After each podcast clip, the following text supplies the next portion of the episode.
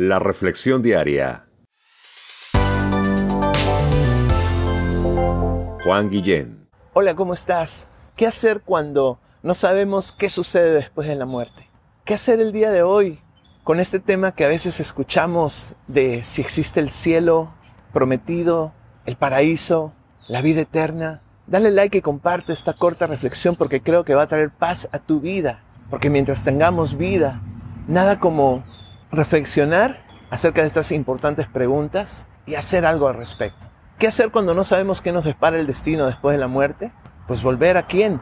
A nuestro Creador, al que nos dio la vida, a aquel que tiene nuestros días contados, a aquel que tiene el control de tu vida y la mía. A Dios, a Dios Padre, que nos amó tanto que envió a su Hijo Jesucristo a este mundo, para que todo aquel que en Él cree no se pierda, sino que tenga vida eterna. Dios no quiere que nos perdamos el entender, el saber y el vivir estas verdades para que entonces tú y yo tengamos paz en esta vida.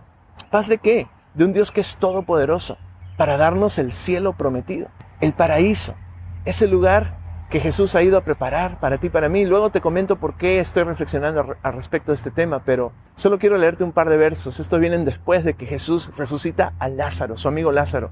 Una historia muy interesante ahí en Juan capítulo 11, te la dejo de tarea, pero voy a leerte un par de versos que nos van a hacer reflexionar en estas verdades de Dios para ti, para mí.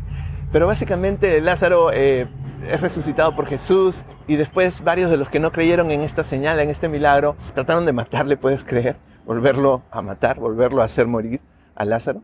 Dice Jesús, eh, después de haber resucitado a Lázaro, le dice a los demás, revelándose a este mundo progresivamente, poco a poco, así como Dios se revela a ti y a mí cada vez que le buscamos a través de su palabra, cada vez que la entendemos y la ponemos por obra. Dice Juan capítulo 11, verso 25-26, Jesús dice, yo soy la resurrección y la vida.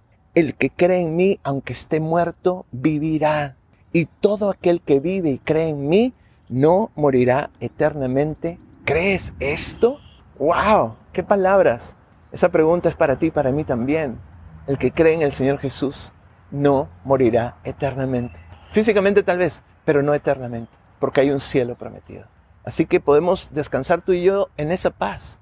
¿Por qué vinieron estos versos a mi vida? Porque en unos minutos, en menos de un par de horas, voy a tener el hermoso privilegio de estar al lado de una familia que duele la partida de un ser querido, y sé que vienen estas preguntas a nuestra mente y a nuestro corazón cuando sabemos que somos frágiles como seres humanos, cuando tenemos esta gran necesidad de reconocer a Dios nuestro Creador y su plan para ti, para mí. Así que por eso venían estos pensamientos a mi mente y a mi, mi corazón y te los quería compartir.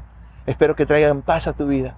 La clave es poner nuestra confianza en Jesús. ¿Qué te parece si oramos y lo hacemos? Padre nuestro, en este día ponemos nuestra confianza en ti, nuestra vida en ti, en tus manos. Señor, perdona nuestro pecado, límpianos de toda maldad y guía nuestra vida de ahora en adelante. Queremos hacer tu voluntad y gracias por la paz que viene al conocer tu plan para nuestra vida. Hacemos esta oración a ti, Padre, dirigidos por tu Espíritu Santo, en el precioso nombre de nuestro amado Señor y Salvador Jesús. Amén.